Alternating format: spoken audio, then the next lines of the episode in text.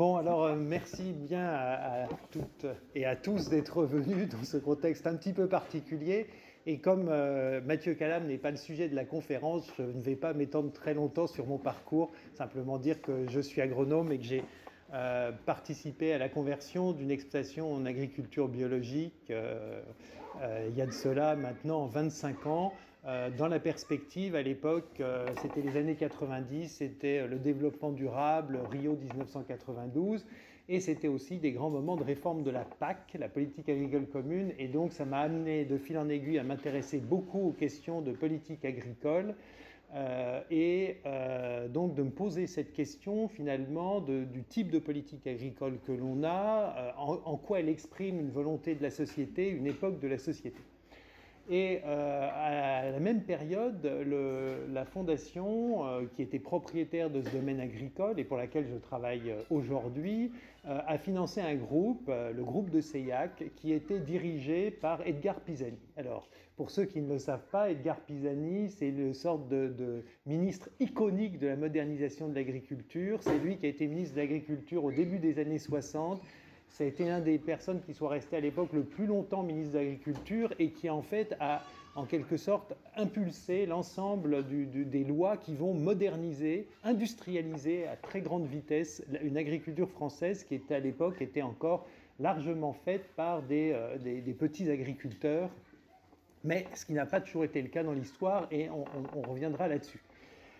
Euh, et à ce moment-là, euh, au début des années 90, Edgar Pisani euh, dit bon, finalement, ce que j'ai fait dans les années 60, c'était bien, mais c'est plus très adapté. Et il essaye de repenser l'avenir, l'avenir de l'agriculture, et il va faire une déclaration avec un groupe de personnalités. Donc, on est en 93. Je vous replacerai bien le contexte après. Vous comprendrez, c'est extrêmement tendu. Il y a des négociations entre l'Europe et les États-Unis très compliquées. La politique agricole européenne est très attaquée.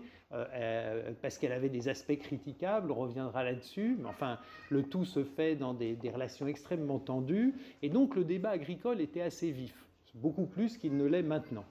Et donc euh, Edgar Pisani écrit Société globale et agriculture connaissent des crises dont les différences ne peuvent cacher la parenté, de ces crises sortiront sans aucun doute de nouvelles relations entre la société et son agriculture, un nouveau regard sur les relations entre la production agricole et la vie de l'espace rural, entre la modernité et le vivant. Le problème agricole N'étant que l'un des aspects de la crise que le monde connaît à la fin du deuxième millénaire, il serait vain et dangereux que le monde agricole soit seul à le poser. Ce problème n'a pas de solution en dehors d'une vision cohérente, embrassant le monde dans sa complexité grandissante, dans son unité et sa diversité. La production agricole doit être considérée dans le cadre du problème global que soulève l'évolution des relations de l'homme avec la nature, avec le vivant et d'une certaine façon avec lui-même, l'environnement, l'aménagement du territoire, l'équilibre des sociétés rurales comme celui du monde sont en cause. Seule une volonté politique peut les prendre en compte en faisant leur place à des nécessités dont le marché seul ne peut pas tenir compte.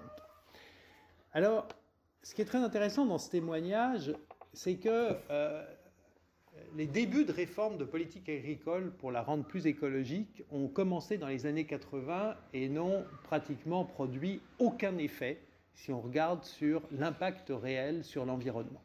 Au contraire, la, production de la, ponction de l'agriculture, la pression écologique de l'agriculture a eu tendance à s'accroître. Et peut-être parce que c'est une erreur de vouloir changer l'agriculture sans se poser la question de la société dans laquelle elle se trouve et de quelle manière en fait l'agriculture qu'on a reflète complètement la société que nous avons. C'est une idée très importante parce que les agriculteurs eux-mêmes, tout en aspirant euh, à mener une vie comme les non-agriculteurs, ont tendance à se définir comme un métier à part. Alors vous allez me dire, les médecins considèrent qu'ils sont quand même un médecin particulier à part, les enseignants aussi, etc. Donc il y a une sorte de tropisme à se considérer comme un métier à part, mais chez les agriculteurs c'est très fort, pour une raison historique, c'est qu'ils ont le sentiment d'être les héritiers d'un groupe social, les paysans, qui étaient autrefois la majorité écrasante de la population. Et donc ils ont, ils ont perpétré, perpétué pardon, une, une sorte d'identité dans laquelle il y a le rural face à l'urbain. Et aujourd'hui, ils sont 3% de la population, voire moins dans certains pays. Donc c'est ce qui explique souvent ce, ce sentiment qu'ont les agriculteurs d'être un métier à part, qui les empêche, à mon avis, de se penser comme l'expression sociale d'une société, la société industrielle. Et donc si on veut révolutionner l'agriculture, ça ne pourra se faire que dans euh, le cadre d'une révolution plus globale. Exactement comme la révolution industrielle en agriculture est le produit des sociétés industrielles. L'agriculture, ce n'est pas industrialisé par elle-même, sui generis. Il y a même eu des, politiques extrêmement lourdes qui, ont, qui sont intervenues pour la forcer à s'industrialiser. Et donc, quand vous êtes dans une perspective d'avenir, vous vous demandez quelle agriculture il faudra pour demain, vous êtes obligé de vous dire ben, dans quel type de société.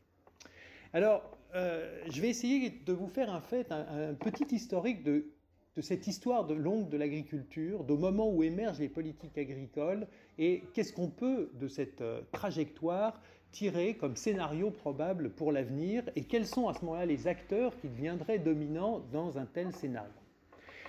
Première chose à dire, c'est qu'il y a déjà eu de fréquents cas où il y a eu une agriculture sans paysans. Ce n'est pas nouveau l'idée d'avoir une agriculture sans paysans. Ça a été même massivement le cas dans d'immenses espaces et, dans, dans, des temps assez longs. C'est-à-dire que si vous considérez l'esclave comme une machine humaine, vous avez eu des grandes propriétés avec des tas de machines humaines. Ça a même été un système de production très répandu historiquement.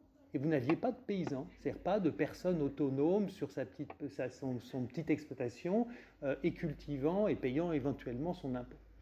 Alors, pour comprendre, en fait, euh, c'est que l'histoire de l'agriculture est souvent cette espèce de, respiration, de tension entre un état de l'environnement à un moment donné, des ressources naturelles, et un état de la société plus ou moins juste, plus ou moins équitable. Euh, il faut se replacer dans l'histoire longue, et je vous propose de concevoir euh, finalement, depuis l'apparition de l'agriculture à aujourd'hui, l'émergence fondamentalement de, on va dire, de cinq types de sociétés si j'inclus une prospective sur ce que serait la société écologique.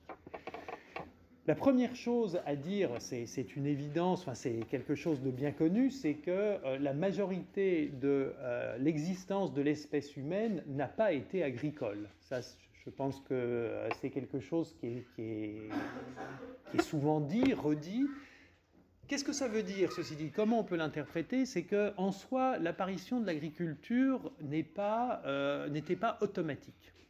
Vous savez, on est très imprégné, euh, surtout en Europe, d'une lecture extrêmement linéaire de l'histoire, dans lequel ce que nous sommes devait advenir. C'est la vision téléologique, donc euh, c'est l'idée d'une sorte de flèche du progrès, etc. En fait, la question qui se pose toujours quand vous êtes un historien des histoires longues, c'est pourquoi quelque chose apparaît à un moment donné, à un endroit donné, quels sont les facteurs qui étaient réunis, qui ont provoqué cette apparition, et pourquoi ça ne s'est pas produit avant? Est-ce qu'avant, les facteurs euh, n'étaient pas réunis? Et dans le cas de l'agriculture, c'est une question qui est non résolu encore à l'heure actuelle. C'est qu'on ne sait pas pourquoi les hommes sont devenus agriculteurs. On subodore même qu'il y a eu des moments où ils ont tendu vers des systèmes agricoles, puis sont redevenus euh, euh, chasseurs-cueilleurs. On commence à penser d'ailleurs que c'est les femmes qui ont fait la révolution néolithique, parce que quand on a des populations mixtes, chasseurs-cueilleurs, agriculteurs, comme par exemple beaucoup de tribus amérindiennes du nord de l'Amérique, ce sont les femmes qui cultivent et ce sont les hommes qui chassent. Et donc il y a une très forte euh, présomption. Et en plus de ça, euh, quand on parle agriculture, on pense toujours aux céréales, mais en fait il y a eu de très longues sociétés qui avaient domestiqué l'arbre. C'est le cas de la civilisation Jomon au, Japon. Donc en fait, vous n'avez pas euh, d'évidence de l'agriculture, c'est-à-dire que ce qui est apparu un jour ne, ne, devait pas nécessairement se produire. Il y a eu une sorte d'accident de l'histoire qui fait que nous sommes devenus agriculteurs. Alors la seule, la seule explication à peu près satisfaisante à l'heure actuelle, euh, alors je vais d'abord ouvrir une parenthèse pour préciser les choses. On connaît des populations, beaucoup de populations qui sont sédentaires sans être agriculteurs. La sédentarisation précède l'agriculture. Ça, c'est une, une, donnée extrêmement importante parce que souvent on pense que c'est l'agriculture qui entraîne la sédentarisation. Non. Pour que vous ayez une agriculture, a fortiori l'agriculture que vous connaissez, une agriculture dont la base ce sont les céréales, il faut que vous soyez capable de stocker les aliments. Et pour stocker les aliments, il faut que vous ayez euh, déjà inventé la maçonnerie et que vous ayez déjà inventé la poterie. Donc l'agriculture n'est pas le plus vieux métier du monde, c'est même pas le plus vieux métier des sédentaires. Les premiers métiers des sédentaires, c'est la poterie et euh, la maçonnerie. Et donc à partir du moment où vous avez, alors euh, on pense que l'agriculture est apparue dans plusieurs endroits séparément. Il n'y a pas de certitude, mais c'est les, thèses à l'heure actuelle. Celle qui nous intéresse le plus directement, celle dont, nous, descendons, euh, c'est celle qui est apparue dans le croissant fertile. C'est là que des populations déjà sédentarisées vont développer finalement l'essentiel de ce que nous consommons au cours aujourd'hui. Quand si, ceux d'entre vous, euh, et même ceux si ce n'est pas le cas, si vous regardez la première puissance au monde, les États-Unis, le plat national, c'est le hamburger. Et le hamburger, c'est quoi fondamentalement? C'est du pain et de la viande bovine, c'est-à-dire c'est de la céréale et de la viande bovine. Eh bien, euh, c'est encore tributaire de la domestication qui a eu lieu au Levant il y a cela un peu plus de 10 000 ans. Donc vous voyez, euh, c'est une histoire extrêmement longue, et ces agriculteurs qui apparaissent, ces, ces premières communautés agricoles qui apparaissent, ils ont comme caractéristique, et c'est ça le facteur euh, fondamental, qu'à un moment, on voit l'apparition d'un changement dans leur religion. Et euh, un auteur qui s'appelait, un archéologue qui s'appelait Couvin, qui a écrit un livre qui s'appelait Naissance des dieux, des divinités, naissance de l'agriculture, dit finalement, les conditions techniques pour produire l'agriculture, elles sont réunies bien avant que l'agriculture apparaisse. Elles sont réunies à beaucoup d'endroits dans le monde bien avant que l'agriculture apparaisse. Le seul événement qui soit concomitant à l'apparition de l'agriculture, et donc où on peut subodorer qu'il y a un rapport de cause à effet, c'est l'apparition d'un nouveau rapport au monde, un nouveau régime de sens. Et qu'est-ce qu'on voit apparaître? On voit apparaître les divinités. C'est-à-dire qu'avant, les populations de, chasseurs-cueilleurs, y compris qui étaient capables de faire des grandes agglomérations, euh, puisqu'on a retrouvé maintenant en, Anatolie des grandes agglomérations et même des temples, ils ont une représentation animiste du monde. Ils représentent des animaux, ils représentent des plantes. Là, vous voyez apparaître trois divinités La première, c'est une divinité qui est la déesse mère, qui représente vraisemblablement la nature, ce qui veut dire que vous avez un sentiment d'extériorisation de l'homme par rapport à la nature et d'une certaine manière une sublimation de l'idée de nature. Au lieu de la représenter sous forme telle qu'elle est des animaux, vous avez une figure tutélaire qui émerge. C'est une déesse qui a des lions de part et d'autre, qui va euh, euh, engendrer un culte qui va prendre des formes très différentes dans l'histoire, mais qui est encore présente aujourd'hui. Voilà, sous, de, diverses formes, qui est le culte de la Grande Mère, et euh, elle a donc deux attributions, une poitrine très développée, qui est symbole de fertilité vraisemblablement, et les deux fauves, qui sont les principes de la menace sur le troupeau. Et vous voyez bien, bien que la nature apparaît dans son ambivalence, à la fois nourricière et euh, menaçante. Et puis vous avez ensuite euh, le dieu, le, le, parèdre, vraisemblablement, le premier, on va dire, mari de cette déesse, qui est le taureau, et vous avez des cultes, des bucranes, des, cultes de, la tête du taureau qui effectivement symbolisent euh, en même temps la, victoire de l'homme sur ce qu'il y a de plus puissant dans la nature à l'époque pour eux, qui est euh, qu'ils ont réussi à domestiquer, qui est le gros taureau. Et puis vous avez euh, le culte des morts qui apparaît. Donc à ce moment-là, le culte des morts, il vous commence à vous mettre dans cette flèche du temps. Parce que si vous regardez les populations de chasseurs-cueilleurs, par exemple, il y a très peu de généalogie. Alors que ce qui nous caractérise tous, encore aujourd'hui, vous portez le nom que vous a donné votre père, lui-même l'a issu de son père, etc. Vous êtes caractérisé par une généalogie. Si vous, typiquement, si vous prenez le fameux début de l'évangile de Matthieu, de manière complètement paradoxale, vous avez toute la généalogie de Matthieu. En fait, c'est la généalogie de Joseph. Et à la fin, Joseph qui fut le père adoptif de Jésus, en gros. Mais l'auteur n'a pas pu s'empêcher de situer l'individu parce que dans une société euh, patriarcale, dans une société dans laquelle vous n'êtes plus défini simplement par ce que vous faites au quotidien, ce qui est le cas des chasseurs-cueilleurs, vous êtes défini par votre généalogie. Et on peut dire à ce moment-là que les sociétés, euh, autant qu'on peut comprendre la psychologie à travers des, témoignages, ces sociétés vont essayer de maîtriser trois types de fertilité. La terre, les animaux, les femmes. La femme à ce moment-là est un facteur de fertilité qui permet de reproduire la ligne masculine, que vous avez encore en important le nom de famille de votre père, la fertilité de la terre, c'est la fertilité des céréales, et le taureau, c'est la fertilité du bétail. Et donc, on a des sociétés qui commencent à être préoccupées par cette fertilité. Pourquoi ils se préoccupent de cette fertilité, en fait? C'est que probablement, il y a les premiers effets délétères de euh, l'agriculture sur l'environnement. Ces zones où l'agriculture est apparue sont celles qui maintenant sont des déserts. C'est-à-dire que l'impact de l'agriculture sur l'environnement est un impact plurimillénaire, ce n'est pas un phénomène nouveau. D'ailleurs, dans une encyclopédie du 19e siècle, euh, un auteur sur les forêts écrit Les forêts précèdent les hommes, les déserts les suivent. Donc ils ont une conscience euh, confuse à l'époque, mais assez claire quand même du fait que la fertilité ne va pas de soi. Alors, un des phénomènes qui explique ce sentiment, d'abord, on va l'expliquer techniquement. Je ne sais pas si les gens qui vous ont présenté des, des questions agricoles ont abordé cette question-là, mais il faut savoir que l'agriculture, essentiellement d'ailleurs les céréales euh, et l'élevage, sont des pratiques extrêmement destructrices en matière organique. Alors, si je vous fais un schéma très rapide que vous allez euh, comprendre, vous pouvez, vous pouvez évaluer la trajectoire d'un écosystème de manière simple en en vous posant la question de savoir s'il accumule de la matière organique ou s'il en dégrade. S'il accumule de la matière organique, c'est un peu comme quelqu'un qui augmente son capital en permanence en plus, son revenu augmentera. Et puis si vous pompez dans la matière organique, vous décapitalisez en matière organique, pour utiliser une métaphore financière, vous allez réduire votre capital et aussi le, revenu de votre capital. Pourquoi? Parce que bah, typiquement, plus vous avez de plantes sur un espace, plus elles font de la photosynthèse, plus elles font de la matière organique.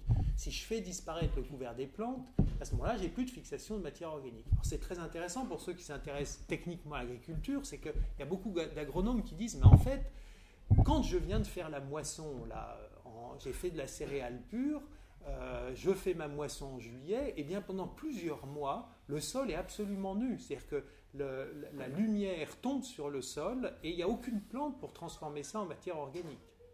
Alors que si j'ai des arbres, si j'ai une végétation composite, elle va optimiser la fixation de euh, photosynthèse. Et donc, c'est, et alors se, rajoute à ça les, les, bestiaux, puisque euh, les bêtes qui sont domestiques à l'époque, essentiellement le mouton, euh, la vache, etc., sont des ruminants. Les ruminants, c'est quoi? C'est un, euh, c'est un fermenteur bactérien sur pattes. Ça, dans son rumen, ça a toujours la bonne température, 38 degrés, de l'eau. Si en plus il y a une, suffisamment de, sources d'azote dans ce qu'elle mange, eh bien, elle est capable de vous décomposer de la matière organique, mais à fond la caisse. C'est pour ça qu'elle pète et elle rote en produisant du méthane d'ailleurs, parce que c'est des méthaniseurs sur pattes. Et quand vous amenez des méthaniseurs sur pattes dans des systèmes qui sont déjà un peu fragiles, typiquement le Sahara, eh bien vous commencez à bouffer la matière organique. Alors il faut voir le Sahara, quand les agriculteurs rentrent dans le Sahara, le Sahara n'est pas un désert. Et la saharisation, la désertification du Sahara, c'est fascinant, elle se produit dans le sens de pénétration des agriculteurs. Elle se produit d'est en ouest. En 1500 avant Jésus-Christ, on traverse encore à cheval le Sahara en, de, bœuf, le Sahara de l'ouest, mais on ne le fait plus en Égypte.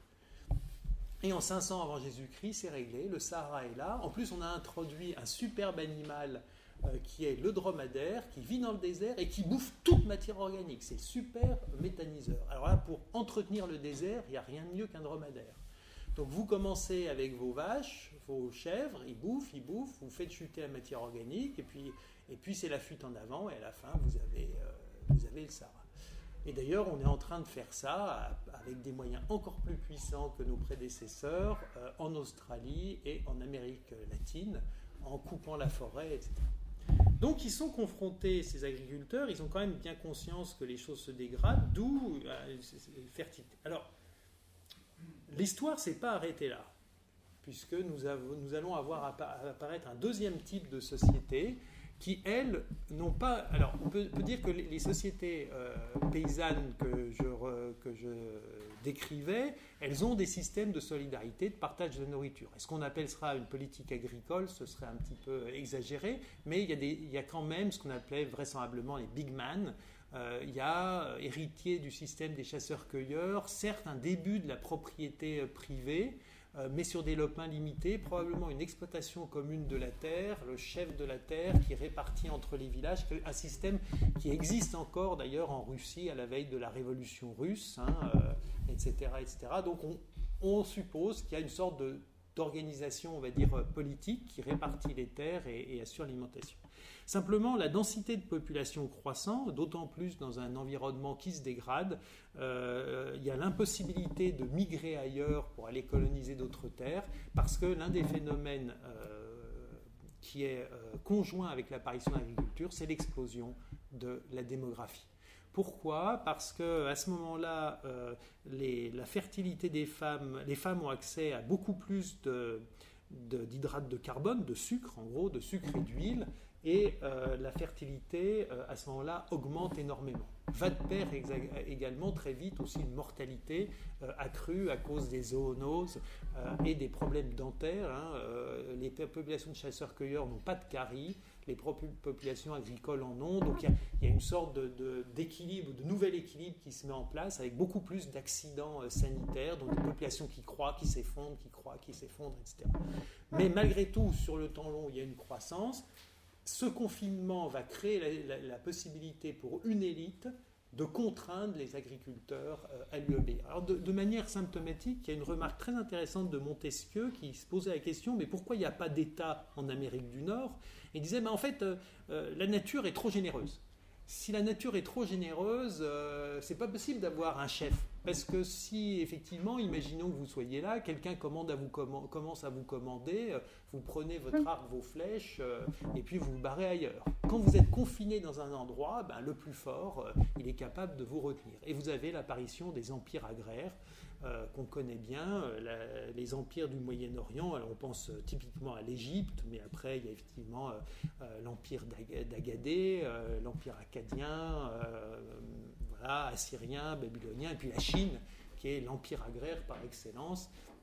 ce qui est fascinant, c'est que si vous regardez, là il y a quand même une certaine forme de déterminisme historique de mon point de vue, c'est-à-dire que si vous regardez les empires agraires, vous apercevez qu'ils ont des traits communs ils ont des traits communs sans forcément avoir eu des contacts entre eux.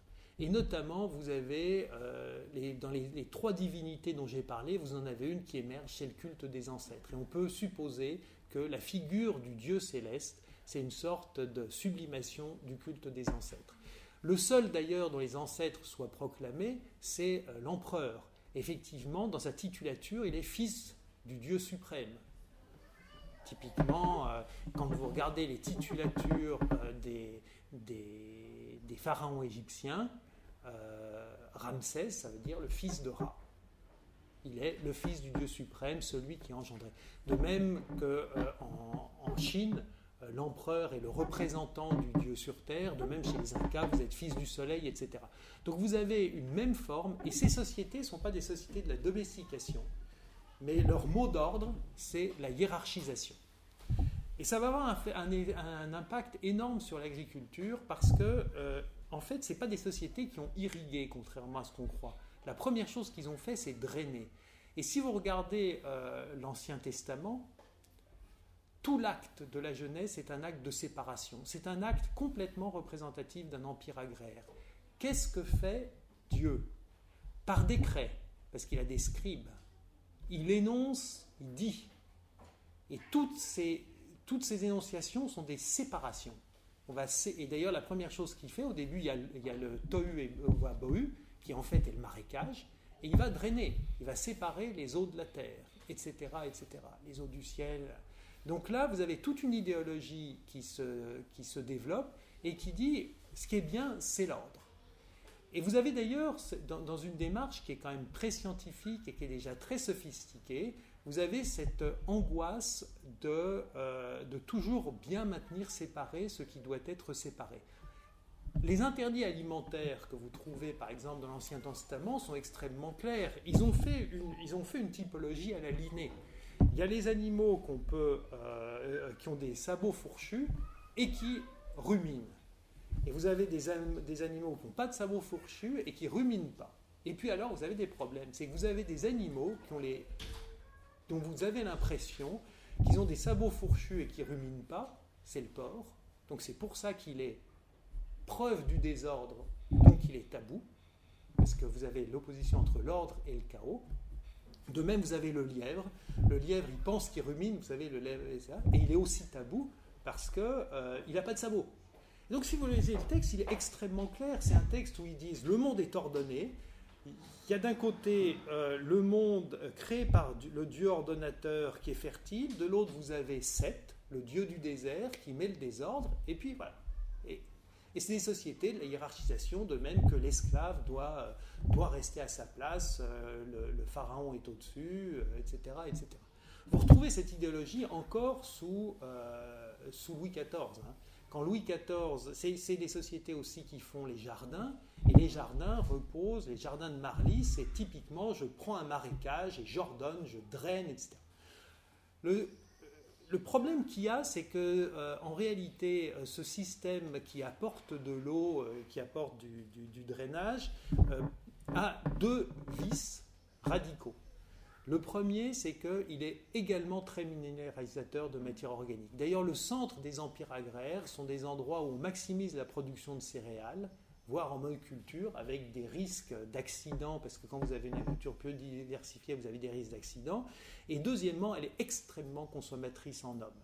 Alors, c'est quand je vous disais tout à l'heure qu'il y avait déjà eu des agricultures sans paysans, c'est typique dans ces empires-là. C'est que vous avez en général une élite qui va accaparer lentement les terres, qui en général ne paye pas l'impôt foncier, parce que le, monarque dépend de cette élite-là. Donc moins ils payent l'impôt foncier, plus ils ont les moyens de racheter des terres, plus les paysans sont ruinés, et à la fin, vous tombez sur des systèmes de servage massif. Servage avec des grandes propriétés latifundiaires qui, un, ne payent pas l'impôt, et deuxièmement, sont souvent très peu productives. Très peu productives parce que le maître est loin, très peu productifs parce que les gens sont des esclaves mal nourris et donc ils ne sont pas productifs. Et donc vous avez régulièrement des crises. Alors l'histoire de la Chine est parcourue euh, par, ces, par ces révoltes paysannes qui, d'une certaine manière, produisent toujours de gigantesques réformes agraires. Il y a une redistribution des terres, etc. Euh, etc.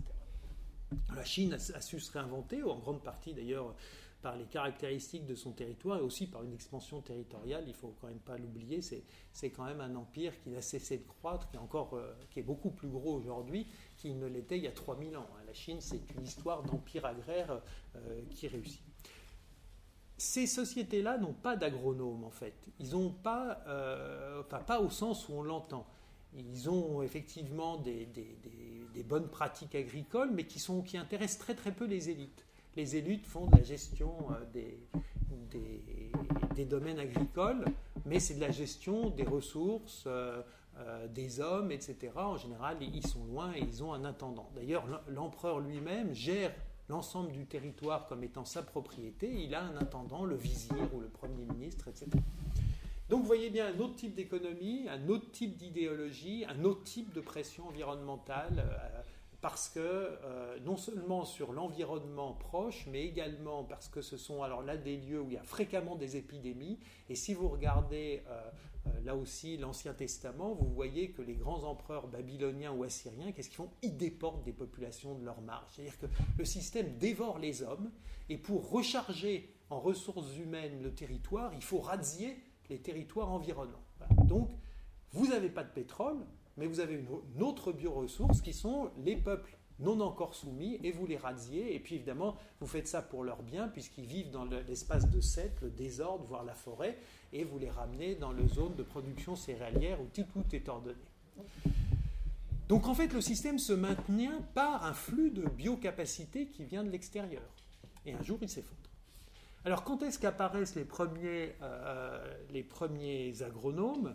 En fait, euh, dans l'interstice des empires agraires vont apparaître un troisième type de société qui sont les cités marchandes. Et les cités marchandes sont des sociétés de la manipulation. Pourquoi? Parce que, au contraire de l'empereur qui dit nous sommes la civilisation, en dehors c'est la barbarie, je ne veux rien avoir à faire avec les barbares ou à la limite les razzi, la société commerçante essaye de comprendre l'autre parce que c'est en faisant du commerce avec l'autre qu'elle le comprend. C'est des sociétés également où les artisans sont très présents. Vous commencez à avoir la métaphore de la machine qui va occuper beaucoup les sociétés industrielles. Et on doit aux cités marchandes cette idée que si je comprends un tiers, je peux le manipuler. Je peux comprendre un autre peuple dans sa logique propre. C'est pas un barbare, c'est quelqu'un qui pense différemment. Et si je le comprends, je pourrais faire du commerce. Et comme par hasard, c'est le moment où vous avez les premiers agronomes qui essayent de comprendre ce qui se passe. ça ne veut pas dire que c'est le début de, l'agriculture, puisqu'il y avait des tas de paysans, mais qui n'écrivaient pas. Eux, ils regardent les paysans, ils essayent de comprendre ce qui se passe, et vous avez les premiers traités d'agronomie. Mais il faut voir que c'était, même si les agronomes aujourd'hui, c'est une longue euh, antienne des agronomes, à chaque fois qu'ils écrivent un livre sur l'agronomie, c'est pour dire qu'on ne s'occupe pas assez d'agriculture dans la société. En fait, quand vous lisez Columel, donc on est au 1er siècle après Jésus-Christ, il commence par citer l'ensemble des auteurs euh, qu'il qui, a inspirés, et il en a plus de 60. C'est-à-dire qu'il y avait vraiment une internationale méditerranéenne sur, sur six siècles où ils citaient les uns les autres. Le plus connu, c'était un agronome punique qui s'appelait Magon, puisqu'il y a même eu un senatus consul du Sénat romain pour traduire son livre. Donc c'est, tout ça a été pris très au sérieux.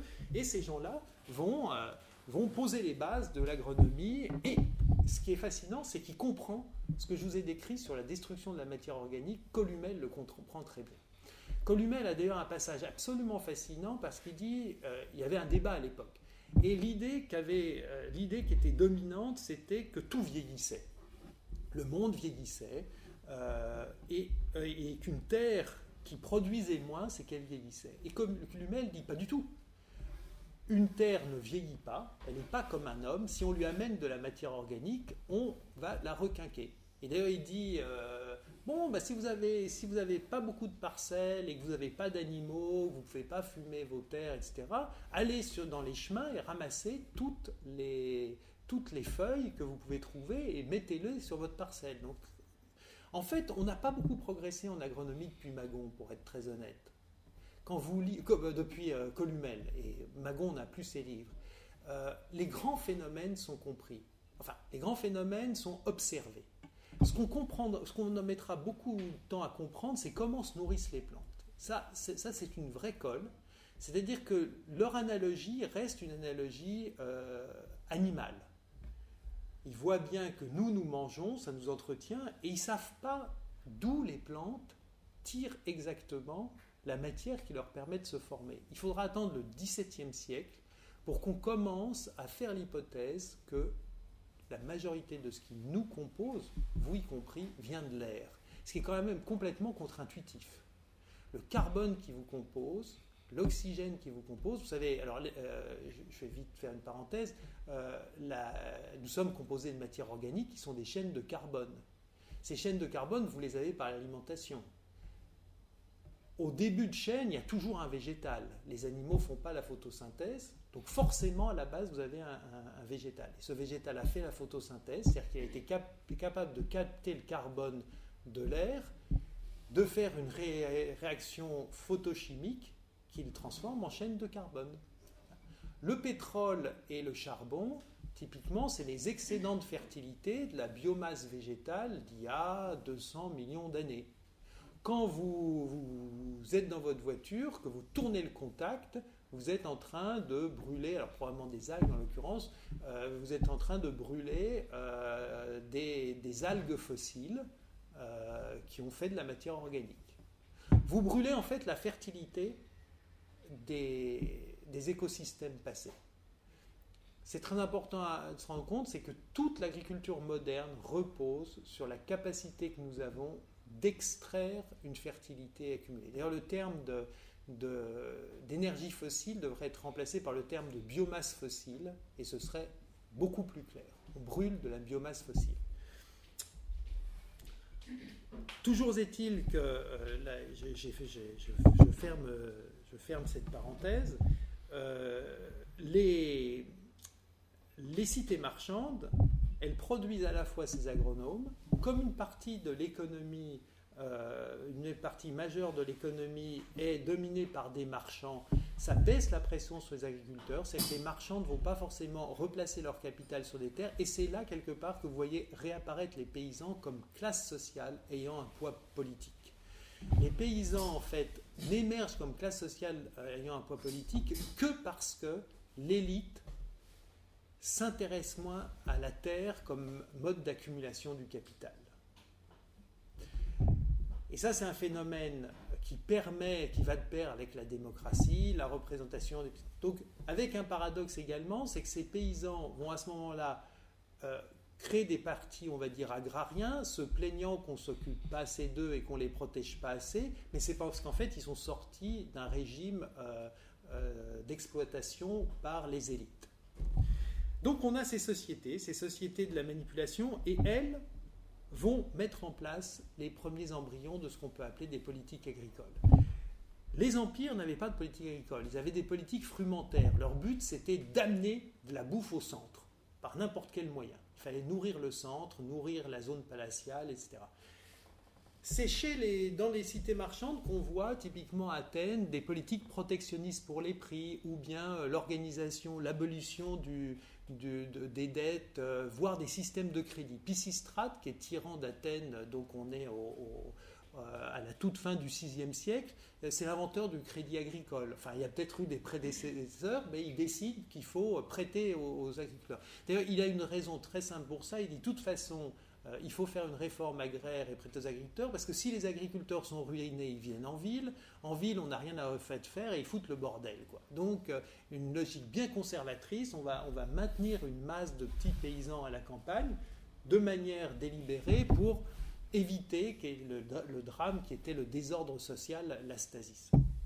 Et ces politiques agricoles, ben, elles disparaissent si la puissance en question est capable de disparaître et elle n'est pas capable de se maintenir. Et, donc elles sont très protectionnistes pour leur petite agriculture.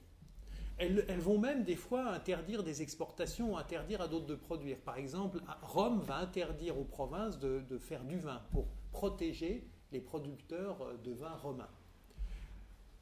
Simplement, elle fait ça pour ses agriculteurs. Ces villes, en général, pour maintenir leur alimentation, elles vont pratiquer ce qu'on appelle l'échange inégal. C'est-à-dire que concrètement, si vous prenez le cas d'Athènes, Athènes va concentrer la production de vin, la production de figues, et en fait, elle va importer le blé de Thrace et de la mer Noire. En fait, elle profite que d'autres exploitent les masses paysannes à sa place. Et donc, elle protège ses paysans à elle, comme elle protège son territoire à elle, mais grâce à un système extrêmement ouvert où elle capte de la biomasse de l'extérieur. Idem pour les Pays-Bas. Si je saute dans le temps, les Pays-Bas au XVIe siècle, le blé, le bois viennent de la Baltique. On peut même dire qu'au XVIIe, XVIIIe siècle, au moment où émerge la proto-industrialisation, c'est-à-dire où en gros la façade nord-occidentale de, l'Europe va aller en s'industrialisant, ça va, c'est concomitant au fait que se développe ce qu'on appelle le deuxième servage dans la partie orientale de l'Europe. C'est-à-dire que pour que l'Angleterre se développe, il faut qu'elle puisse avoir du blé pas cher, et pour qu'elle ait du blé pas cher, il faut asservir encore plus les paysans en Russie et en Pologne. Donc vous voyez que vous avez un jeu assez compliqué de vases communicants.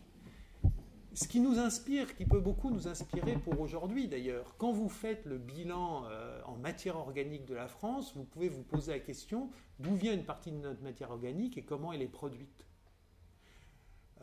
Que ce soit le cacao, le sucre. Alors le sucre est l'exemple type. Hein. Le sucre, il y a une explosion du développement du sucre au 17e, de la consommation du sucre au XVIIe, XVIIIe siècle, qui va jouer un rôle très important dans le fait de, fournir des calories pas chères euh, de manière croissante à une population ouvrière. Et vous savez quelle est la contrepartie de cette production de calories C'est euh, la traite négrière. Là aussi, on retrouve le vieux principe des empires agraires c'est-à-dire qu'on va externaliser la production de calories, mais en déportant une population. À tel point que, comme à Rome d'ailleurs, le propriétaire d'esclaves n'a pas intérêt à ce que ses esclaves se reproduisent.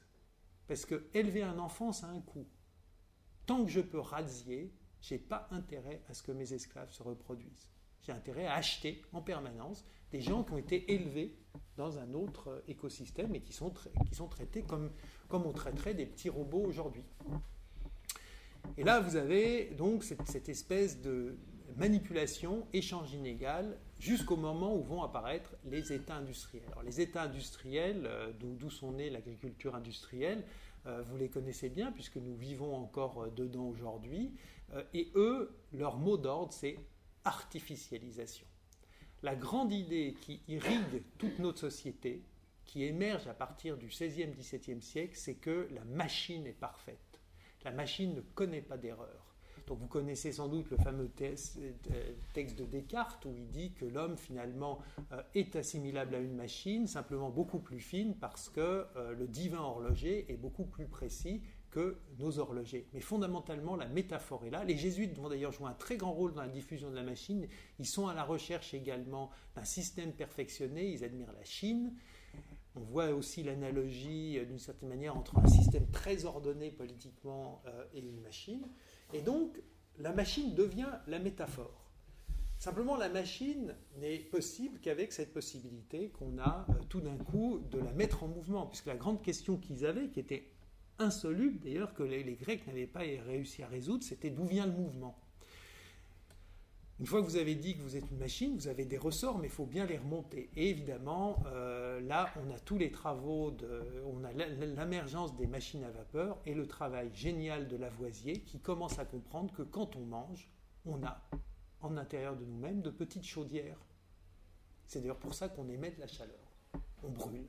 On brûle de la matière organique de manière analogique. Et c'est ça la source finalement du mouvement c'est le fait qu'on mange, qu'on brûle de la matière organique, exactement comme euh, la machine à vapeur brûle du charbon pour mettre en mouvement les rouages. Vous avez une formidable métaphore pour expliquer le monde.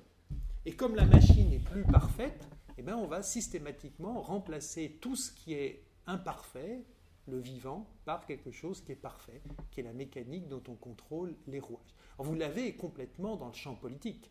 C'est toute la théorie de, la, philosophie de Bentham euh, l'utilitarisme, l'idée du panopticon, c'est-à-dire qu'il faut une tour centrale avec un ingénieur dirigeant qui voit tout.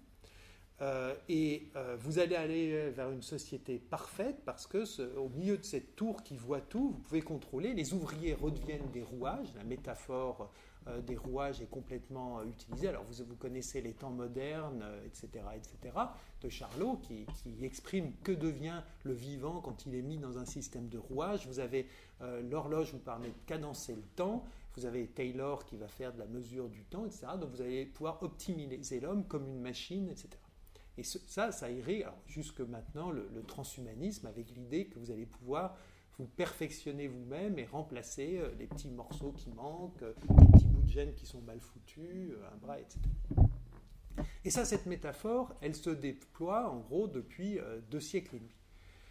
Et c'est là qu'on va arriver rapidement aux politiques agricoles, parce que ces sociétés industrielles, elles, vont, elles, sont, elles ont un double héritage.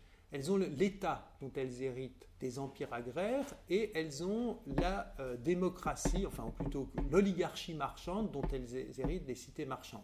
elles vont faire une combinaison des deux et on peut caractériser euh, nos sociétés comme étant la fusion entre l'État et la compagnie. D'ailleurs, dans, dans, les utopies euh, de la fin, du début du, XVIIIe siècle, notamment l'expérience de l'eau en, en, France, il y a l'idée qu'on peut remplacer euh, l'État par une société par action, dont tout le monde serait actionnaire. C'est ça l'utopie, et c'est encore l'utopie qui anime euh, beaucoup de gens euh, aujourd'hui. Au fond, qu'est-ce qui lie les hommes? C'est un, contrat, une société par action. Simplement, on va très vite, ce système va connaître une série de crises. on peut, va dire que idéologiquement, il atteint son apogée entre 1815 et 1848. C'est la grande apogée de, ce système de l'idéologie libérale inspirée de Smith, etc. En fait, en 1846-47, il commence à avoir une énorme crise économique parce que ce système n'étant pas régulé, il est sujet à des gros écarts et euh, on va avoir une séquence euh, un peu dramatique, on va dire, qui va de, en gros de ce système essaye de se maintenir tel qu'il est, il rentre en crise complète en 1870. Entre 1870 et 1945, ça se transforme en, des affrontements. Et vous avez euh, en 1945 le dépassement avec l'État-providence, avec une sorte de compromis entre régulation et initiative. Et c'est dans ce contexte-là que l'industrialisation de l'agriculture va se faire. Pourquoi Parce qu'il y a des pays qui vont faire le choix de précoce de l'industrialisation de l'agriculture et d'autres qui ne vont pas le faire. Ceux qui le font, en fait, et c'est important de, le, comprendre, ils le font en fait à deux endroits. Vous avez le système anglais, et vous avez en périphérie de l'Angleterre, alors le système anglais est un système qui décide d'abolir toutes les lois il n'y a plus de corn law à partir de 1840, on va se nourrir grâce au commerce. effectivement, l'Inde va exporter de la nourriture. Donc l'Angleterre devient complètement dépendante de, ressources en biomasse venues de l'extérieur, mais à euh, un point gigantesque. Et puis vous avez un pays dans lequel vont être inventées les politiques agricoles modernes, qui est le Danemark. Et le Danemark va faire ce choix tout à fait innovant à l'époque de dire je vais moderniser une partie de la classe des agriculteurs, enfin la classe des paysans. En fait, vous avez un modèle noble, ils veulent pas s'écarter, ils veulent s'écarter du modèle noble, ils vont pas, ils vont en quelque sorte éjecter la noblesse de la propriété de la terre, mais ils veulent pas basculer dans la grande agriculture capitaliste, qui est le modèle anglais. Et donc, euh, ils vont décider qui vont se centrer sur en gros 20% des producteurs. Alors c'est une, une, dimension très importante parce que quand par exemple on a un débat mémoriel sur qui sont les descendants des paysans par exemple, beaucoup d'agriculteurs de toute bonne foi pensent qu'ils sont les descendants des paysans. En fait pas du tout. Les des, les descendants des paysans ce sont les citadins les agriculteurs sont les descendants d'une classe précise qui sont les laboureurs, c'est-à-dire des gens qui détiennent déjà du capital. Alors il y a des exceptions, vous avez le trouvé, l'histoire de quelqu'un qui avait rien du tout, mais c'est très rare. les petits, les, mini les, les, paysans sans terre, les mini-fundis sont tous allés en ville. Et donc à ce moment-là, le Danemark dit ok, on va accepter, on a on va se spécialiser dans des productions à forte valeur ajoutée, parce que vous avez le marché de Londres et les marchés d'Allemagne qui demandent du lait euh, et de la viande, et de la viande de porc, en gros du beurre et du bacon, on va dire ça comme ça. On va spécialiser nos agriculteurs là-dessus. On va renoncer à produire nous-mêmes du blé, on va rentrer dans le système anglais, on va euh, l'importer, et par contre, ils inventent les coopératives pour regrouper les producteurs, l'éducation des producteurs, c'est-à-dire tout le modèle de la JAC euh, après-guerre, les curés qui vont dans les campagnes, qui forment les jeunes agriculteurs, etc. Hein, c'est un modèle qui a été mis euh, au point au Danemark, notamment par un pasteur qui s'appelait Grundvik, qui avait beaucoup joué là-dessus. Et en plus de ça, ils disent, ces gens-là, étant des petits propriétaires, ils sont un contrepoint politique euh, à la constitution d'une classe ouvrière dans les villes. Parce qu'ils sont et ça va jouer énormément en France aussi, ils sont ni blancs ni rouges. La France ne va pas tout à fait faire ce choix, enfin même pas du tout faire ce choix. Elle va favoriser l'émergence de petits paysans, d'une classe de petits propriétaires, mais surtout pas les moderniser. Justement pour ce qui reste nombreux et qui reste une importante classe sociale stabilisatrice. Sauf que, vous savez, qui a gagné la guerre, c'est euh, les États-Unis, la Russie, etc d'une certaine manière l'Allemagne. Alors l'Allemagne, elle, va rentrer dans une agriculture industrielle beaucoup plus tôt pour une raison très simple, c'est qu'elle n'a pas de colonie. Et comme elle n'a pas de colonie et qu'elle a subi entre 1914 et 1918 euh, le, le, blocus, elle veut arriver à produire à partir de ses propres ressources. Et sa principale ressource, c'est le charbon. Et donc la question, c'est comment je transforme le charbon en nourriture? Vous avez deux, en fait, c'est ça ou arriver à conquérir l'espace vital russe. Et donc vous voyez les deux tensions de l'Allemagne, l'industrialisation et le Lebensraum, la conquête de l'espace vital. Toujours pour produire cette masse de matière organique dont j'ai besoin pour faire tourner mon système. Donc l'Allemagne, et c'est pour ça d'ailleurs que l'Allemagne, c'est là que va, être euh, faite euh, l'innovation qui va faire basculer le monde dans l'agriculture industrielle, le procédé Haber-Bosch, qui permet par la synthèse, vous l'avez vu euh, d'ailleurs au collège, qui permet par une synthèse catalytique de fixer l'azote de l'air. Parce que l'azote était, alors je ne reviens pas là-dessus, je ne vais pas faire un cours d'agronomie et de, nutrition des plantes, vous allez me croire sur parole, mais l'azote était le facteur limitant de la modernisation de l'agriculture. Et on n'a pas, on ne trouvait pas de, de mines d'azote. On peut avoir des mines de phosphate, on peut avoir de la potasse dans les mines. On ne trouvait pas de mines d'azote. Pourquoi? Parce que les organismes l'utilisent tellement que l'azote n'est pas stable. Il est toujours utilisé. Et donc on ne trouvait pas de mines d'azote. La seule mine, c'est pas tout à fait vrai, les seules mines d'azote qu'on avait, c'était le guano du Chili. Et d'ailleurs, il y a même eu, euh, les, Anglais faisaient venir du guano du Chili, il y a même eu une guerre entre le Pérou, euh, le Chili, etc., euh, pour des îles et des zones de guano. Il, fut un temps où le guano était une ressource stratégique qui provoquait des guerres. Mais c'était le seul endroit et ce n'était pas des grandes quantités. Et les Allemands, grâce à la chimie, arrivent à faire la synthèse de l'azote. Ils vont aussi faire massivement les organochlorés, puisque le même Fritz Haber, qui donc est à l'origine de la synthèse de l'ammoniac, va être, dont c'est issu les nitrates, euh, va être aussi le père de, euh, la, lutte de, la guerre chimique avec les organochlorés qui vont donner le gaz moutarde et aussi le zyklon qui sera utilisé euh, pour l'extermination des juifs pendant la Seconde Guerre mondiale. La Première Guerre mondiale va aussi amener le barbelé, qui va changer radicalement les choses, puisque vous pouvez supprimer les haies qui permettaient de, traditionnellement de garder le bétail, et ça va amener euh, la mécanisation, d'abord les camions qui vont changer un peu les transports, et surtout après la Deuxième Guerre mondiale, les chars d'assaut qui vont, dont la technologie va être convertie en tracteurs. Voilà.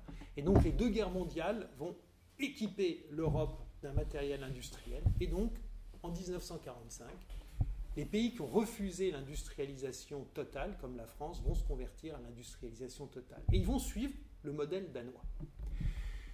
On va former les agriculteurs, on va former les coopératives, etc. Le seul problème, c'est que le modèle danois, vous avez bien compris, c'est un modèle de niche qui se concentrait sur des produits à forte valeur ajoutée.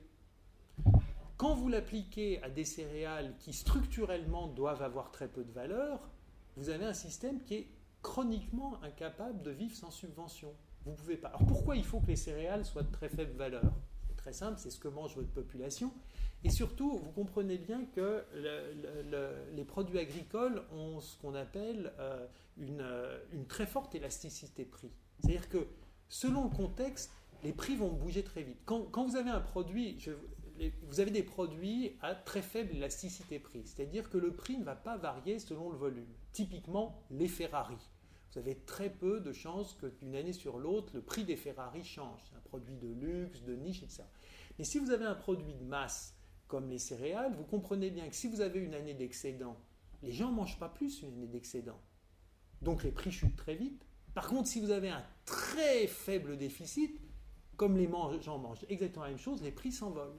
Donc vous avez un, structurellement un système instable, et comme vous ne pouvez pas vous permettre pour des raisons politiques d'avoir la famine, vous avez intérêt à vous organiser pour être structurellement excédentaire. Et étant euh, structurellement excédentaire, alors les prix sont structurellement bas, et même ils doivent être en dessous du prix de rémunération. C'est presque, c'est presque un impératif de survie. Donc il faut trouver un autre moyen de de rémunérer vos agriculteurs pour compenser ça. Et donc, l'histoire des, politiques agricoles européennes, c'est ce casse-tête, ou américaine, c'est comment j'assure une abondance avec en même temps des prix rémunérateurs. Donc, vous voyez la contradiction entre les deux, les deux impératifs. Ces politiques agricoles donc, ont besoin d'interventions massives. Simplement, si vous êtes un État faible, qui est incapable de mettre en place une politique comme ça, parce qu'il faut, pour mettre une politique de subvention de prix, vous avez bien compris qu'il faut avoir d'autres ressources, donc avoir des ressources industrielles, etc., etc. Donc si vous êtes un État faible qui n'a que des ressources euh, agricoles, la seule chose que vous pouvez faire, c'est de l'agriculture de rente et exploiter euh, à mort votre masse, euh, votre masse paysanne, en fait. Ce qu'ont pu faire les Russes au, 19e siècle, etc. Ces politiques agricoles, elles ont comme objectif, à ce moment-là, d'augmenter la productivité des agriculteurs. Pourquoi en fait? Parce que fondamentalement, ce qu'on veut, c'est libérer de la main-d'œuvre pour construire une industrie. C'est la première raison pour laquelle on augmente la productivité du travail. On n'augmente pas forcément la productivité de l'hectare, c'est secondaire. Il faut augmenter la productivité du travail pour libérer de la main-d'œuvre, pour alimenter l'industrie. C'est ça l'objectif majeur. Et donc, ça, ça marche bien dans les 30 glorieuses. Puis arrivent les années 70-80, et là, vous avez double choc. D'abord, les sociétés industrielles rentrent en crise économique avec un chômage euh, massif. Donc, l'enjeu de faire perdre des emplois à l'agriculture n'a plus de sens parce que vous avez du chômage. Vous avez déjà trop pour être absorbé par le secondaire et le tertiaire. Et la deuxième chose, c'est la crise environnementale. Et à ce moment-là, les, politiques agricoles, qui n'étaient déjà pas très stables et qui n'allaient pas très bien, le tout dans un contexte d'affrontement entre les États-Unis et l'Europe, commencent complètement à, euh, dérailler. Elles commencent à dérailler et avec ce qui est préoccupant maintenant, euh, vraiment un, divorce croissant entre les organisations agricoles qui ont été mises en place et le reste de la population. Les aspirations euh, les aspirations sont très divergentes. Donc, en quelque sorte, le contrat social qui justifiait les politiques agricoles est plus perçu comme légitime par une part croissante de la population pour de multiples raisons. Ne serait-ce que parce qu'effectivement, quand vous êtes vous-même menacé par le chômage et que vous apprenez que des agriculteurs ont une énorme subvention, vous ne faites pas un raisonnement macroéconomique compliqué en disant c'est nécessaire. Vous dites non mais euh, pourquoi lui, pourquoi un salarié, pourquoi un, céréalier, euh, il coûte euh, en argent public 12, 12, 12 smicards? Est-ce que c'est ça l'ordre de grandeur? Et moi, je trouve pas de boulot. Enfin, vous, vous voyez bien qu'à partir du moment où vous n'êtes plus dans une logique de plein emploi, ça interpelle sur l'argent qui va à l'agriculture. Et puis, bon, donc la question environnementale, qui est qu'effectivement, là, c'est une impasse qui n'est pas propre à l'agriculture, mais à toutes les sociétés industrielles, c'est que l'artificialisation du monde, ça ne marche. C'est-à-dire que ça marche dans des secteurs extrêmement limités. Vous pouvez faire une montre, ça fonctionne. Vous, pourrez, vous, pouvez à la limite faire une fabrique à la, à la, à la Charlie Chaplin, mais quand vous l'appliquez au vivant, à l'éducation, à l'hôpital, au, aux écosystèmes, vous, avez des, vous générez des dysfonctionnements. En fait, vous, vous maintenez artificiellement par une pression l'équilibre du système, typiquement en agriculture. Imaginez demain la plaine céréalière et vous supprimez l'azote, la productivité s'effondre, mais à un point euh, radical.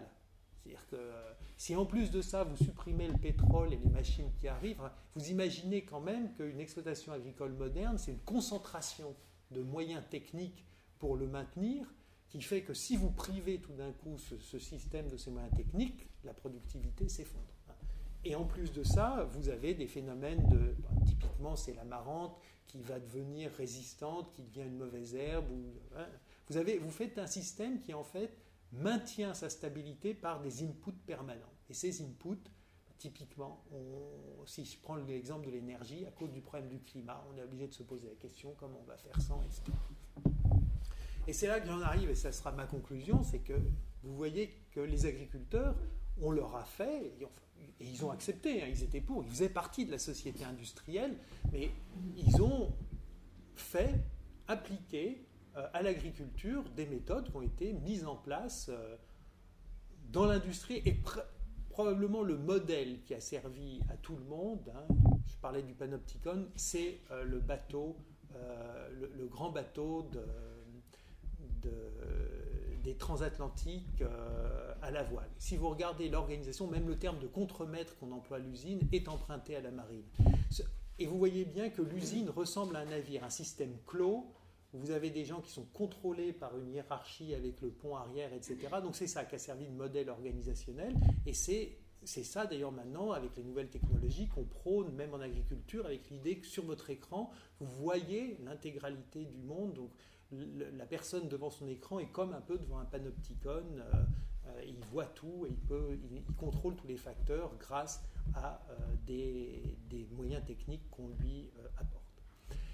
Alors, cette contestation maintenant de la société industrielle, elle est multiforme ça qu'on pourrait aborder que serait une société écologique, probablement une société dans laquelle le mot cohabitation est central. À chaque fois, j'ai illustré chaque société par un terme domestication, hiérarchisation, manipulation, artificialisation, cohabitation. Euh, ça veut dire que par exemple on fait des pédagogies à l'école où on dit il faut prendre en compte la dynamique de l'enfant, on ne peut pas juste les mettre en rang avec le maître en panopticon qui déverse le pouvoir et qui fait faire un travail exactement le même à chaque enfant. De même les hôpitaux, on dit il faut faire des traitements particuliers aux uns aux autres. Les, épidémies posent la question de la concentration dans les villes qui sont des modèles d'artificialisation du monde, mais ah oui, tiens, on est rattrapé par une maladie qui est comme à l'hôpital, il y a des maladies nosocomiales, il y a toujours le vivant, il y a le plus pervers dans le vivant qui finit par s'adapter au système. Et donc on voit bien qu'il y, a une fracture maintenant culturelle, mais on est tous un peu schizophrènes dans nos sociétés, puisqu'on est à la fois dans la société industrielle et mal à l'aise avec les effets de cette société, et cette question interpelle nécessairement les agriculteurs. La question, et, et ça sera ma conclusion, c'est que vous voyez bien qu'à chaque société, il a répondu un type d'acteur ou un type d'organisation. Encore une fois, ce qu'on appelle les agriculteurs aujourd'hui, c'est une couche sociale donnée dont le nombre va en, diminuant. Et là, actuellement, il y a deux voies.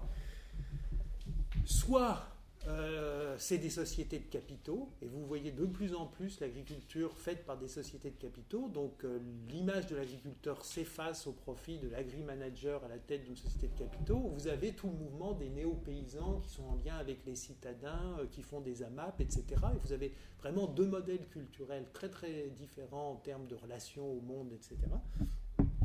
Et vous avez des acteurs émergents qui sont les collectivités locales qui se préoccupent de leur résilience, qui ne sont pas du tout des acteurs de la filière, puisque le, monde industriel est structuré par les filières de production. Là, vous avez les collectivités locales, des nouveaux consommateurs, des néo-paysans, etc. Et en fait, on ne sait pas qui va l'emporter ou comment se fera l'hybridation. D'ailleurs, c'est peut-être pas un choc, mais on, on ignore.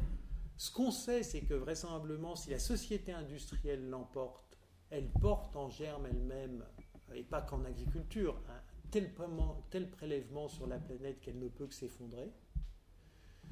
Donc il y aura un après des sociétés industrielles, ça on peut le dire, comme il y a eu un, après de chacun des empires agraires, mais on n'en sait pas la forme. Ou est-ce que ce sera un effondrement avec quelque chose qui réapparaîtra euh, sous quelle forme? Ou est-ce que ce sera une évolution euh, Alors pour finir, on peut dire qu'il y a trois types. Euh, vous savez, Edgar Morin parle de métamorphose on peut dire que vous avez l'idée qu'on pourrait résoudre les problèmes actuels dans la société industrielle, pas de métamorphose, ça paraît improbable. Et vous avez deux types de métamorphose, l'holométabolie et l'hémimétabolie.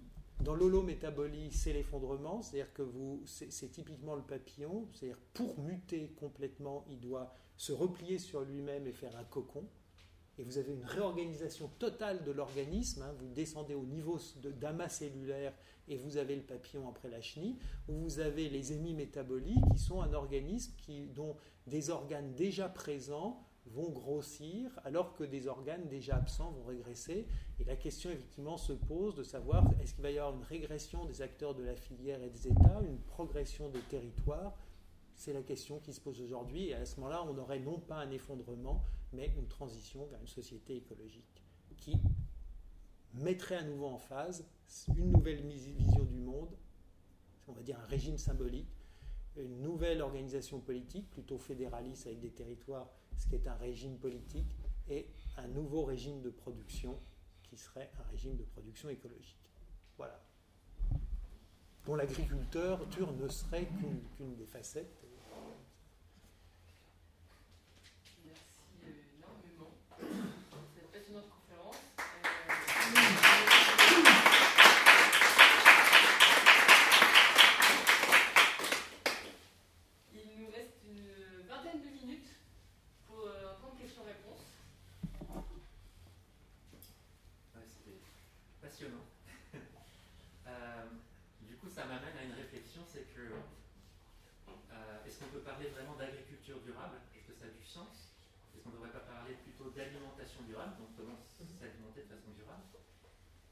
Et une autre question euh, qui va avec, c'est euh, au fond, est-ce que euh, l'usage des tracteurs aujourd'hui est un usage qui va perdurer ou pas du tout? Parce que notamment le tracteur sert à faire le labour et que le labour est une pratique qui a priori n'est pas du tout durable, ça ne permet pas de régénérer justement les sols. donc si les tracteurs disparaissent, comment faire derrière? Est-ce qu'il va falloir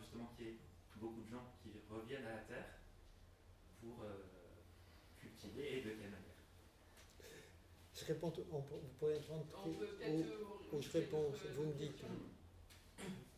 Euh, Aujourd'hui, euh, en comparaison avec euh, le passé, on a tendance à dire que, euh, aujourd'hui on dit voilà, pour euh, être plus écologique, il ne faut pas utiliser voilà, le, tracteur, essayer d'être le moins mécanisé possible pour utiliser le moins d'énergie possible. Est-ce que dans le utilisait beaucoup moins euh, la mécanique, on était davantage écologique, véritablement. Est-ce qu'on peut dire ça aujourd'hui euh, Parce qu'effectivement, on n'utilisait pas d'engrais, on n'utilisait pas de tracteur. Mais est-ce que si on remet en fait les techniques anciennes à l'heure actuelle, est-ce qu'on peut véritablement dire qu'elles étaient si écologiques que ça? Est-ce que la société en fait du passé était véritablement plus écologique qu'aujourd'hui C'est un peu ce qu'on a tendance à dire. On a un tendance à vouloir revenir aux techniques anciennes pour être plus écologique. Moi, je voulais juste savoir si vous avez un lien avec François Calam ou pas du tout. Qui est dans le Berry Euh, Ah non, non. un peu partout, mais. Et qui, Non. qui travaille au ministère de la Culture. mais, Non, euh, aucun. D'accord, ça marche. Je n'y ignorais qu'il y avait un François Calam au ministère de l'Agriculture. De la Euh, culture. De la culture Ouais. Ah oui. Non, je. je- euh, Moi, c'est un peu dans la même veine. Euh, si on a toujours eu besoin d'aller choper euh, de la biomasse ailleurs pour se nourrir, est-ce que ça veut dire que si on veut euh, avoir des relations justes avec euh, les autres humains sans les exploiter et qu'on n'a plus accès à la biomasse fossile, il va falloir qu'on arrête de bouger pour arrêter de dépenser de l'énergie pour pouvoir avoir suffisamment de biomasse avec ce qu'il y a là. Multiples questions. Bon.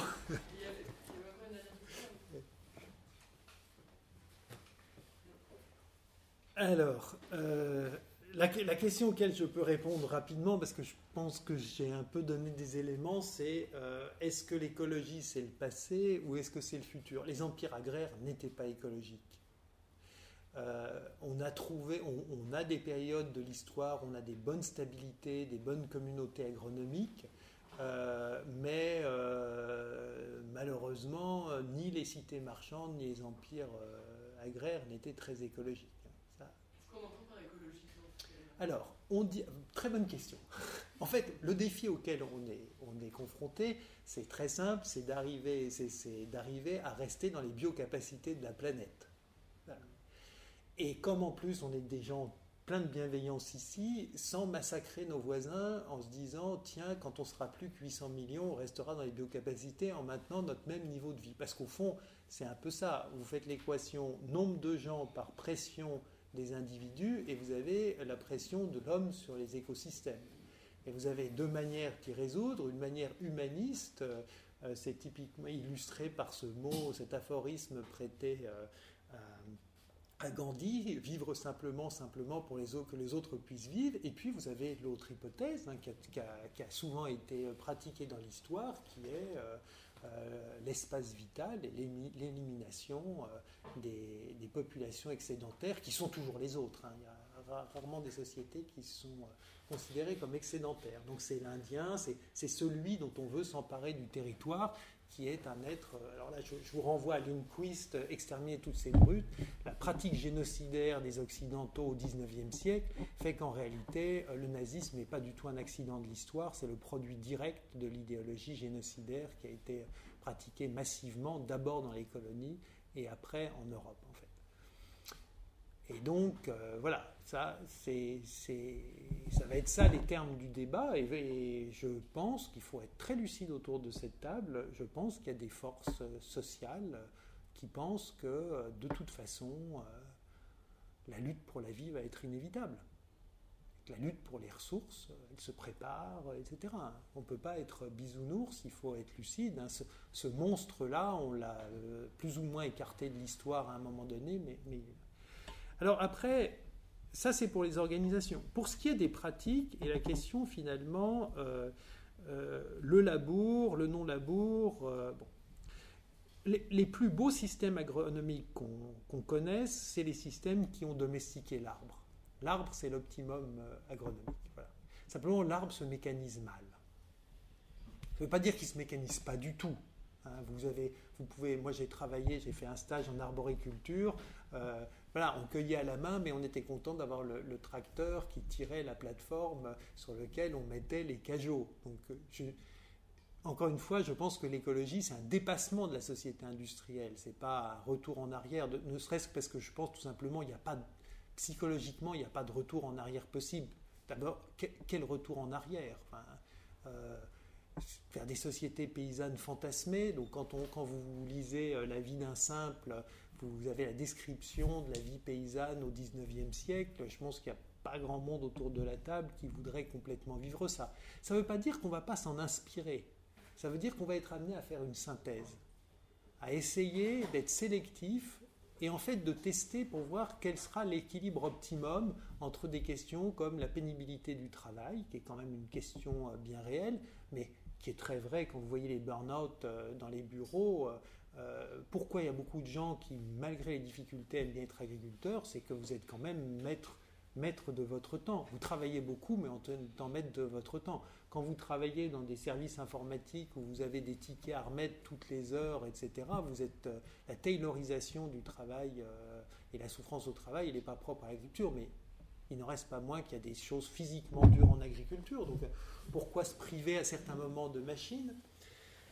La question qui n'est pas complètement simple, c'est quel est le minimum de machines qu'il faut pour maintenir un système de machines viable économiquement? Puisqu'il y a quand même des, des économies d'échelle, c'est pas du tout la même chose de créer une industrie de la machine si vous avez plein de machines ou si vous en avez très peu. Donc c'est une question d'organisation qui n'est est, pas, pas si triviale que ça. J'imagine pas a priori une disparition totale de la machine, d'autant plus que euh, le cheval de trait euh, est un animal très consommateur d'énergie. C'est pas évident, si vous voulez, qu'un tracteur euh, avec du colza, euh, avec de l'huile de tournesol, soit moins bien énergétiquement. Sauf, et là il faut que je mette tout de suite un bémol, sauf que là on compte pas le coût énergétique de construction du tracteur, qui peut être très important.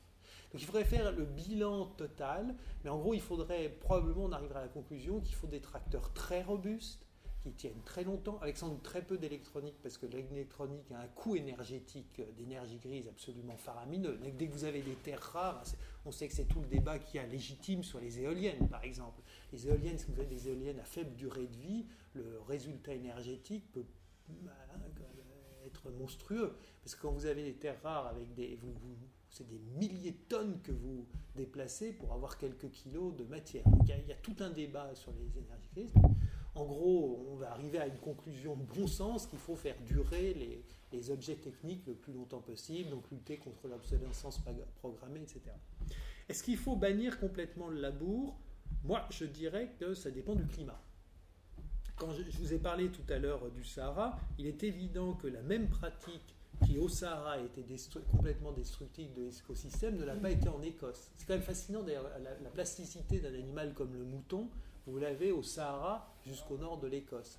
Bon, ben, il est évident qu'au nord de l'Écosse, si vous avez des animaux euh, divagants, parce que c'est le cas quand vous êtes dans les Highlands, euh, vous avez un écosystème qui reste stable. Vous mettez la même chose en Syrie au Sahara, vous détruisez votre écosystème. Le labour, c'est la même chose.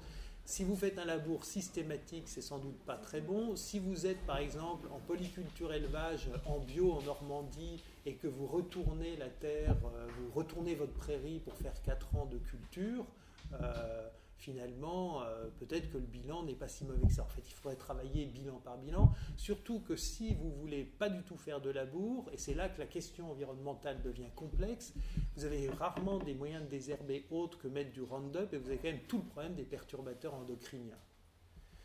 Alors, le problème de l'environnement, vous le savez, c'est que c'est des données incommensurables. C'est-à-dire que je ne peux pas peser, mettre en parallèle le climat et la fertilité de l'être humain c'est deux grandeurs différentes. Je pourrais même dire le Roundup, c'est très bien de rendre les êtres humains fertiles, il y en a beaucoup moins. Vous voyez les, raisonnements auxquels je peux arriver. Donc, vive les perturbateurs endocriniens parce que les gens deviennent infertiles et il y a plein de cancers. Mais bon, c'est pas très satisfaisant comme message pour, pour convaincre les consommateurs. Le dernier point, c'est que, et je crois que c'est vous, monsieur, qui l'avez évoqué, c'est pas l'agriculture, c'est le système alimentaire qu'il faut penser. Et là, il y a toutes les études, il n'y a pas photo on doit réduire la consommation de produits animaux. Pour la raison que j'expliquais euh, tout à l'heure, hein, euh, effectivement, c'est très joli, c'est très beau les vaches dans un territoire, mais effectivement, elles bouffent de la matière organique en permanence. une grande masse de, de ruminants, ça empêche la forêt de pousser. Et donc si l'obsession c'est la fixation de carbone. Et en fait, on n'a pas d'autre solution à l'heure actuelle pour refixer du carbone que faire pousser de la forêt. Oui, effectivement, il faut réduire le nombre de vaches. Alors, pour connaître des tas de gens sur les questions agricoles et écologiques, notamment ceux qui aiment les oiseaux des champs, qui sont pour la biodiversité. Ils disent ouais mais une prairie ça amène plein de biodiversité. Donc vous voyez qu'en fait c'est une question de compromis. Euh, parce qu'effectivement, une grande forêt, euh, en plus les forêts européennes sont très pauvres en biodiversité. Vous savez que nous, nos forêts sont. Le, problème qu'on a, c'est que nos chaînes de montagnes et notre mer principale, la Méditerranée, sont est-ouest. Donc, quand vous avez des changements, eu des changements climatiques dans les 100, 100 000 années précédentes, vous n'avez pas une migration très facile des espèces. Alors que quand vous êtes en Amérique, les chaînes sont nord-sud, donc les espèces migrent. Donc ce qui fait que la forêt européenne était par construction très pauvre, parce que quand vous, vos espèces végétales, elles migraient jusqu'au bord de la Méditerranée, puis les glaciers les suivaient, elles ne pouvaient plus migrer. Donc ce qu'on a, c'est une sorte de, On était dans une sorte de cul-de-sac.